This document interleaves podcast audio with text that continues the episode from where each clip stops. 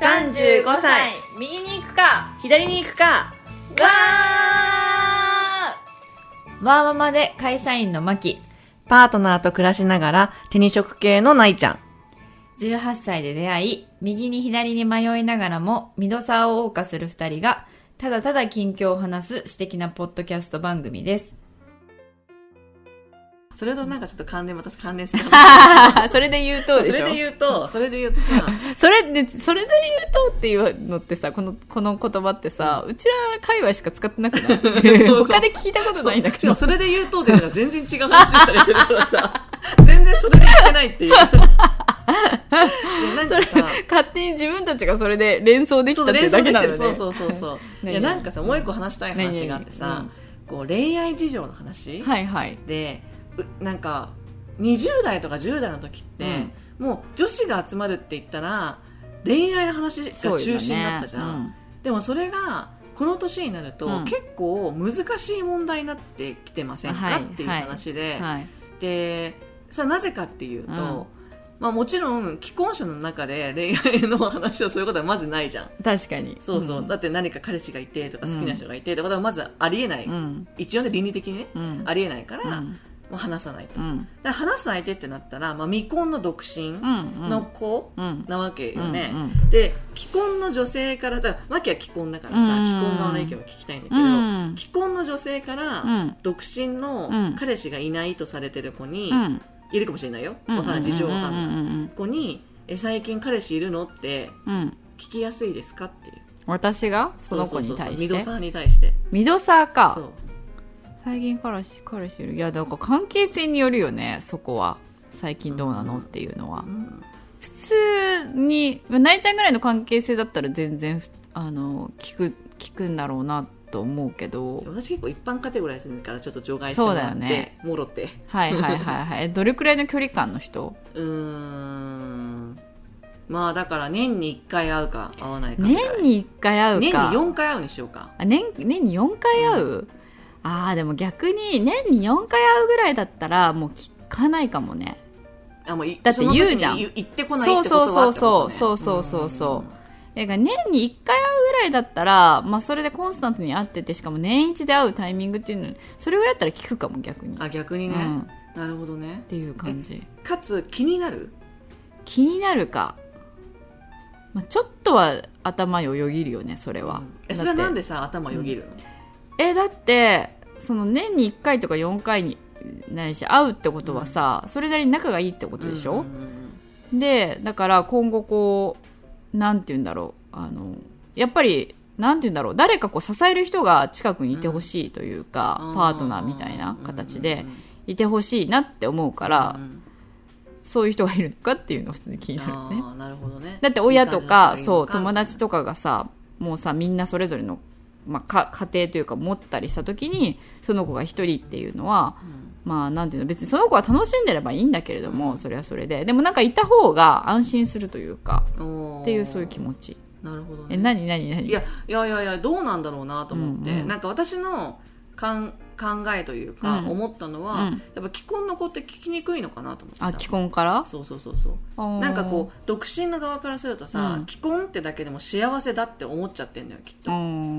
だからその人にこうなんか言われるのが嫌だって思ってる子が多いように思うから、うん。だからそれを既婚の子は分かっていてうん。聞きにくいのかなって思った。ああそういうこと？そうそうそう。だどうなんだろうなと思って。へえ私結構でもまあ確かに巻きだからな。そうなのよ。聞く相手がちょっと違った。そうそうそう。結構ズバズバが、ね、ガンガンこう土足で入ってくタイプじゃん比較的、うん。そうそうそうそうそう。そうねズバズバ聞くかもね、うん。なるほどね。聞いちゃうかも。いやなんかさそのこの間そのよく集まる友達とさ、うん。話しててっていうか、まあ、最初は既婚の子私、まあ、パートナーがいる私、うん。で独身。うん。で彼氏なしみたいな感じだったんだよね、私はその独身の子でよく会ってるから、うん。そのなんか何もないんだろうなみたいなことはなんとなく分かっていて、うん。でも既婚の子はまあ本当に1年に4回ぐらい会うぐらいの子だから、うんうんうん。まあ、そんなにうん。その状況を逐一把握してるわけではないうん。っていう感じだったんだよね、でその時になんとなく聞きづらそうだったんだよね、うんでもうなんか今更っていうか今更ってわけでもないんだけど、うんまあ、このご時世もう独身女性が、うん。なんていうの不幸せだなんてはい。いう世界じゃないじゃん、うんだからもう全然その子の価値観としても、うん。結婚イコール幸せじゃないし、うんうんで結婚で大変な目もその子はしてたからさ一、回ね。うんうんだから、それが全てじゃないってことをうん。分かりつつも、うんうん。まあ、なんかないの？みたいなことをうんうん。こう、なんとなく聞きづらそうに聞いてたのよ。あでその子が「いや何にもないよ」みたいな、うんうんうん。なんかもうつもうなんかいろいろやるの疲れちゃったしみたいな、ーうん。結構その話はさらーっと流れたんだよね、でその後私とその子で銭湯行こうみたいになって、うんうんうん。まあ、その子は既婚で子供がいるかうんうん。らちょっと子供ピックアップしなきゃいけないとかで,、うん。で地元の銭湯住んでるところも近いから地元の銭湯に行ったの。そしたらなんかその子がふわっと「いやなんかささっき何にもないの?」って言われて「いやなんかその時何にもないって言ったんだけどぐーっと考えたら「いやないわけでもないんだよね」みたいな。うん。でそれがこう、まあ、カクカクしかじかって話をされて、でもその独身女性の恋愛事情も結構複雑なもんで、うん。こうすぐあ私この人のこと好きって言いたくないみたいな。もうあーわかるなんていうの？そうそんな恋愛恋愛っていうふうにもうもうなりたくないのよ。わかるわかるわかる。ガツガツ恋愛まだまだこうギラギラしてますねみたいな風には見られたくない見よねられたくないし自分もそういう自分が嫌だし。嫌だよね。でだけどそのいい人がいれば別に付き合いたいと思うしうん。でもなんかじゃあ自分からアクセルガンガン吹かしてその人にめちゃくちゃこうなんか遊びに誘ってとかもするかっていうとなんかそういうもう年でもないんだよね、うん。だから、まあ、いいいいなんか良さそうだなって思う人はほわっといて、うん。でもそれを恋愛認定もしたくなくって、うん。だからなんかこういないよってなんかとっとっさに出ちゃったんだよねって話をしてて、でそれになんかこううまい恋愛じゃないけど、うんなんかこのこの状況なんて言えばいいんだろうみたいな。って話になってさ、私が思いついたのが、肌潤ったって言えばいいんじゃないって話になって。どういうこと？いやなんか、うん。その好きなもう私この人が好きってわけでもないけどなんか発展してもいいかなって思って、うん。でも最近そのなんていうの待ち合わせとかも別にしないし、うん。でも私なんてパートナーもいるからさ、うんそうじゃん？うん。で既婚だったらもうさらにそうじゃん、うん。でもなんか男性と2人で夜待ち合わせてうん。飲みに行くとかって、なんかちょっと肌潤う感じしない？みたいな。確かに確かに。だから別に恋じゃないよ、恋じゃない、うん。うん。だけどちょっと肌潤わせようぐらいでいいんじゃないみたいな、いいねみたいな話になって。確かにいいね。肌潤うぐらいなわけよ。確かに確かに。今までカッサカサだったのが、うん。なんかちょっと、うん。こう潤った感じがするっていうか、うんうんうんうん。その人が今後どうなるかわかんないけど少しちょっといいいい目っていうかさ、うんうんうんうんうんそうそう、んん。だからなんかもう肌潤わせてるぐらいでいいんじゃないみたいなうんうんうんうん聞き方とかも、なるほどね。そうなんか最誰か潤ってるみたいな。そうそう誰かいい人いないとかうんうん。じゃなくて、確かにいい確かに。人って認定されると困るっていうかそうだね。じゃあ次の時にあの人どうなったって聞かれてみたいな。そね。いやそこまでじゃないんだけどみたいな、ちょっとなんかライトな感じで。に確かに。最近恋してるとかだとちょっと恋っていうとちょっと行き過ぎな感じもするそうそうそうもんね最近そうね。なんかどそうね。肌潤っうてるぐらいがちょうどいいね。そうそうそうそうだ別に何かがあったわけでもないけど、うん。なんかちょっとときめく瞬間があったっていうか、ときめくわけでもないけど、うんうんうん。なんかちょっと楽しかったとか、うんうんうんうん普通の生活じゃないうん。なんかことが一個パンって起きたよみたいな、うんうんうん女性ホルモンが出てきたよみたいなぐらいっていうか。はいはいはいはい。それでなんかそういうね感じの人がいて、うん。別に何回か行ったってわけじゃないんだけど、なんかうんうん。12回なんかこう飲みに行ったみたいな。でそれもなんか次それでそういう話をするとさ、うん。えじゃあ次どうするのとかで言われるの面倒くさいんだよねとかって言われてまあそれすごいわかるわみたいな。わかるわかる。もうこの年齢になるとなんか次々デートしようみたいなことにもならないしね大人だから、うん。えだからなんかでもなんかどうしたらいいんだろうなとも思っててみたいな話をしててさ。うん。だからなんかその人がよくいるなんかコワーキングスペースみたいなのがあるんだって、うん。でだったらもう金曜のすごい暇金曜で何もない時とかになんか今暇ですか？みたいな連絡してちょうどちょうど私ここにいるんですけど飲みませんぐらいでいいんじゃない？みたいな。でそれでダメだったらダメだったで全然いいし、その事前に話、ね、連絡してないわけだから、傷つかないやんみたいな、本当に自分あが暇だったっていううんいろんな防波堤を作っておいて、その本当になんかその大したことないうん。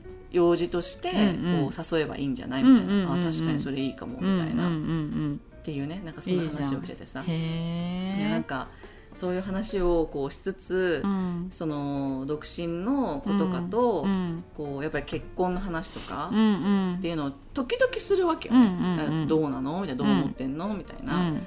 そしたら私が最近村田沙耶香さんっていう作家の人がいてコンビニ人間とかうん芥川賞取ってるね、その人がすごい好きで、ちょっとなんかひねくれてるっていうか。あそうなんだ。そうそうそうそう。でも私はすごくあの共感することが多くって、うん彼女の考え方に、うん自分が普通コンビニ人間とかもさ、うん。自分がこうすごく不安定で、うん。普通じゃないいよって言われ続けてきたから、うん。コンビニみたいにうん。すごくパンクチュアルなうん。生活をすることが心地いいみたいな、うーんいろんな人はコンビニっていう存在をすごくこう低俗に扱ってるけど、うん。自分にとってはすごくいい歯車を回してくれる大事なサプリなんだみたいなそんな感じの話なのよコンビニって、まあ社会の一つに入ってるみたいな。そうそうそれに安心感を得るるみたいな。そうっていう話でなんか多分それは彼女の考え方がそもそもあるんだけどうん。ねだからそれを彼女のエッセイとか読んでるとすごい面白くて私的には。うん。それで彼女は、まあ、私よりちょっと5歳ぐらい上なのかな、うんでその彼女が30代のそのミドサーぐらいに書いたエッセイが本になっててうん「綺麗な塩の作り方」って。本があってへでその中ですごい面白かったのが、うん。彼女なりにそうん。の既婚の女性とか独身の女性とかをこう分析したうら、ん。ちょっとあまり内容ちょっとあやふやだけどこんなことだったと自分の中で解釈したのうんうんねうん3つのカテゴリーに分かれると。うん。で既婚女性は2パターンに分かれて、うん。1つは恋愛が成就した上で結婚したっていおう一番ハッピーなパターン、はい。もう好き好きお互い好き好きで結婚して、うん。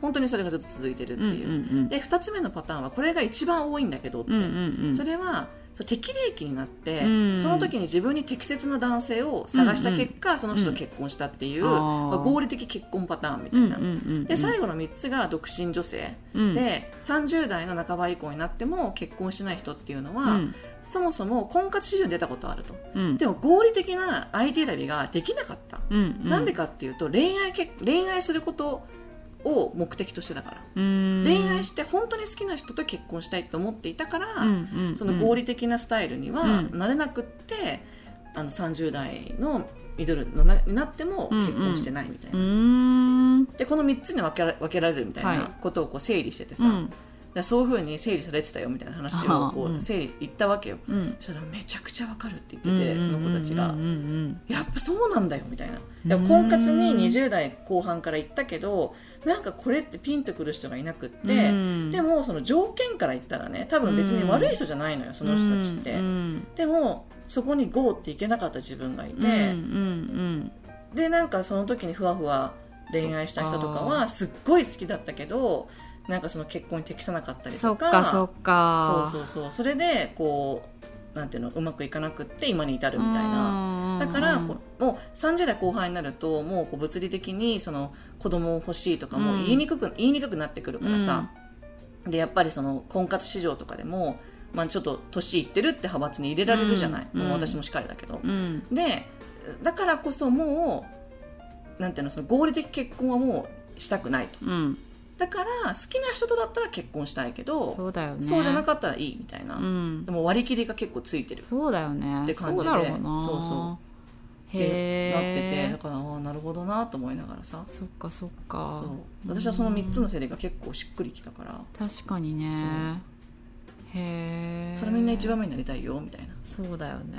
そうなるほどね。えでも私なんかめっちゃその最近の恋愛事情とかめちゃくちゃ聞きたいけどね。え恋愛事情、うん。どうあのどんなちっちゃなそのしょうもない感じとかでも全然いいからめちゃくちゃ興味あるけどね。で どうやって人は恋に落ちるんでしょうかみたいや楽しあみじゃんやっぱ。聞きな聞かなさすぎてね。聞かなさすぎて、うん。いやめちゃくちゃ聞きたい。でもそう話したくないって思われるのかなみんなには。うん、いやだから多分、うん。そのマキなんかは旗目から見たら第一パターンに見えるのよ。うん。だから一番羨ましいって思う人が聞かれるとやっぱりちょっとプライドが傷つくんじゃないかな。かそっか。もうって思うけどね。方がいいのか。いやわかんないけど、うん。おまけだったら聞いて、まあ、私が聞くなって言ったって聞くから。いやそうそうそう。人のなんかその恋愛話みたいなのとかすごい楽しいじゃん、うん。なんかあの話を聞いてると。しかもまだそのどうなるかがわからないみたいなさ。その人がこうなんていうのポジティブに幸せに移行する過程だったら聞いていいと思うけど。だったらいいよね。そう。だよよね。そこはちょっとあれしないといけないよね。めっちゃなんかそうしかも最近同年代とかだとさみんなもうもう結婚したりとかさ、うん。それなりになんかもあるからさね。うなんかもう別に聞かないけれどもそれこそちょっとこう若手のさ恋バナとかさなんか今時こうどういうふうに恋愛してこうなんかいろいろ駆け引きしてやってんのかとかさめっちゃ楽しいからさね。単純に聞きたくなっちゃうね、楽しくて。えでもなんかさ既婚同士私の簡単なイメージだよ、うん。既婚同士でさこう話す、まあ恋愛ってわけじゃないけど例えばパートナーとの関係の話とかってさうん。なんか愚痴ばっかりにななってます？愚痴になりがちだね。あー。えこここうなうちこうなんだけどそっちはどう？みたいな。そうね。なんだろう。でもあんまりそのなんだろうね。なんかそこの話いやちょうどき一昨日とかも、えっと、会社のなんか飲み会があって、まあその同じ世代から、まあ、ちょっと上の世代多めで飲み会してて、どうだろうね。愚痴というかなんかこういうところで両立ってこういうふうに大変だよねみたいなこういうふうな分担でやってますとかえこういう時にその妻側の気持ちとしてはどうなのとか意見交換あ会意見交換会うんっていう感じかな、まあ、愚痴。えすごい嬉しかったこととかそういう話はしないの？すごい嬉しかったこと。まあすごい嬉しかったこととかってさえ聞かれたらするけどこういうことが嬉しかったんですとかだよね、うん。あでもなんかあのなんだろう嬉しかったことというか結構そのうちの夫もすごいあの最近頑張ってますよみたいなこんな感じで。成果報告やっていう話とかはしたけどね。そんなラブラブ話みたいな感じではしないよね。あーまあそうだよね、うん。そっか。そっか。なんでもどももっと何？ラブラブ話をした方がいいってこと？いやなんだろうね。だから恋愛恋愛のその話に変わる何かってなんだろうなと思って。ああそっかそっか。そうそうそう。確かにね。でも恋愛の話なんであんな盛り上がるんだろうねなんで盛り上がだってさるか別にさ関係性的にはさ、まあ同じじゃないけど、まあ、同じじゃん。うん何が何が？彼氏彼女の時とさと妻と夫妻夫の時ってさ、うん。まあ、関係性的にはさ別に DNA をわかなんていうの分けてない他人同士がうん。恋愛感情を持つっていうことでしょ、はいはいはいはい。それ自体は同じはずなのになと思ってさ。うんうんうんうんいや。うんうんうん。いやでもさこのこの前もちょっと話したんだけどそれこそなんか今年、えっと、奥さんが育休から復帰するっていう、ちょっとこう私よりかも数個上の先輩うん。がいてな子供が今1歳とかですとで保育園行きだしてみたいな。でやっぱりあの子供が生まれてからのその夫婦の関係がすごくこう変わったみたいな話はあって、えっと、こっちはすごく頑張ってやってるつもりなんだけど向こうからしたら全然だみたいなよくある話、奥さんからしたら全然だみたいな、やっぱなんか子供が生まれると結構そこが変わるというか、だな一つのその変わるポイント。うん。関係性がそうそうそうそう。変わってない人たちっていんのかなと思うけどね逆に。いる？身の回りで。いやわかんないけど。でもなんかいやうちの親とかは仲いいなって思うけどね。いやうんいやだからなんかそうなんそううちの親も仲いいなと思うの。別にそこ変わるっていうかでも知らないじゃんうちら子供だからさ。そもそもその前ビフォー知らないじゃん。うん、っていうのもあるんだけどもうやっぱりその専業主婦とその働くみたいなある意味はっきり分かれててだから役割分担みたいな感じでうまくいってたのかな。いざこざがなかったのかな。そうそうそう。今でもなんか恋人同士みたいな感じに見えるなって思う、私はね、なんかどっかで待ち合わせて夕飯食べに行ったりとか、でなんか私なんかでよく行けるねって思うけど でもなんか父親とかが結構誘うわけよ母親を。で母親からするといやもう私がいないからよみたいな。感じで言ってるけどでもまんざらでもないみたいな、はいはいはいはいはい。あ仲いいんだろうなみたいうんうな、んうんうん。二人で映画見に行ったりとかさ、うんうんうん。なんか結構してるからいやいい仲よいいなとね思うけど。うん、でもなんかうちもなんか一応お互いその夫婦関係性変わったよねっていうことをお互い共通認識としては持っていて、でもやっぱりいつかは子供が巣立って今は子供でいっぱいいっぱいだけど、巣立ってった後はうちら二人だし、うんだしやだからたまにだからう結婚してよかったと思うみたいな話とかもお互いに確かめ合うわけよ、聞いてね、やっぱなんだかんだお互いまあ良かったよねというか、うん他にいないよねみたいうんな、あの冷静に淡々というわけよ、うん。でっていうことを認識したらじゃああのお互いしかいないってことをお互いよりハッピーな感じで関係性を保っていこうとかいいよねってなるから、なんかこうちょちょっとこう気遣い合うじゃないけれども、はいはいはい。なんかそれがそうなんかいろいろこう紆余曲折子供が生まれてから関係性がこう変わってこうわーみたいな顔好きがあってどうしたらいいのか分からないみたいな、うん。でも毎日は過ぎていくみたいな、いろいろありつつ最近はその、まあ、2人とも一応赤ちゃん期みたいなのはもう終えたから、また小一の壁とかあるもののそこはなんかお互いその関係性をどうしたらうまくやっていけるか、パートナーシップうまくやっていけるかっていうことをなんかより考えるようになって、はいはいはいはい。なんかこうなんだろうなそういう意味ではこう愛はふ深まってると言う言うのかなみたいな、うん。お互いのことはめちゃくちゃ理解はするようになってきたよね、はいはいはいはい。でもソウルメイドみたいな感じかな、そうねそうね。うん。まあそれはね年月とともにね。そう。だからキャッキャとした恋バナ関係の話ないけれどもより夫婦の形夫婦関係として深い話はできるようになったみたいな。それはそれでなんかまた面白い気もするけどね。まあ特殊な関係だよね。やっぱね、うん。家族だけどやっぱり子供とは違うじゃん。そやっぱ別人だし別他人だしさ。うそうそうそうそうそう。そね。うそうだね。そうね。なんかで確かにその海外とかみたいにフランス人みたいな感じでなんかこうあのずっとこうラブラブ恋人みたいな、夫とあの夫婦でもあるし恋人でもあるみたいな、うんなんかそういう関係でもいいかなとも思うけど羨ましいなとは思うけどもなんかそれって本当に成り立つのかなみたいなどうやってんだろうっていうのが本当にイメージがつかないそういうのって、うん全然イメージつかないうね、ん、それはなんかやっぱりパートナーがコロコロ変わんなきゃ無理な話だけどそうだよね。新鮮さがもうなくなるしさ、うん。そのドキドキってなんかドキドキする気持ちってさそのなんかすごい新しいことじゃないとドキドキしないじゃんまず。あとはもう動機息切れとかなってくるよね。もう違う意味のドキドキになってくるよね。そうドキドキがまず起こる時状態ってさなんか新しいことじゃんか。新しいこととか、そういうことに対して起きるからなんかそれはずっと一緒にいたらさそんな新しいことなんてもうなかなかなくないというか。そうね。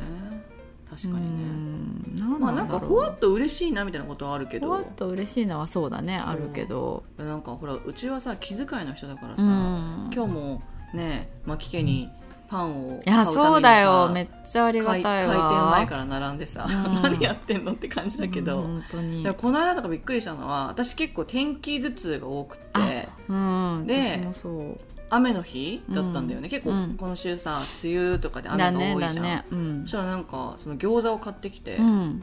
えなんで餃子なんて買ってきたのって思ったの、うん。私普通に夕飯作ってうたから、ん。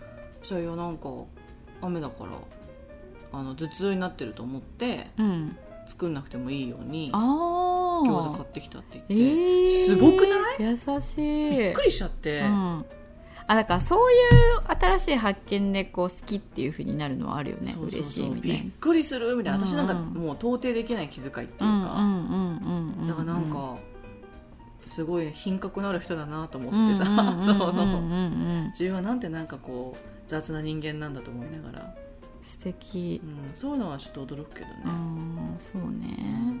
でもまあできないことも多いけど。うん。あそうね。だからこうすごいなんかドキドキみたいな。もうなんかこうそう恋人時代の時みたいな感じであドキドキみたいな。どんな嬉しいわワクワクドキドキみたいな。そういう感じではないけれども、なんて言うんだろう。例えばそうだね。ちょっとしたそういう気遣い優しさとかね。かほっこりしたドキドキ、うん。みたいなのは確かにあるかもしれないね。今日はここまで。ご意見ご感想は35右左アットマーク Gmail.com までお待ちしています。35は数字の35右左はアルファベットで右左です。インスタも同じく35右左でやっています。エピソードに合う写真を、えー掲載していますのでぜひ見つけに来てくださいいいねと思ったらいいねを押してもらってメッセージを送りたいなと思ったらインスタのコメントやダイレクトメッセージ G メールまでお寄せください。お待ちしてます。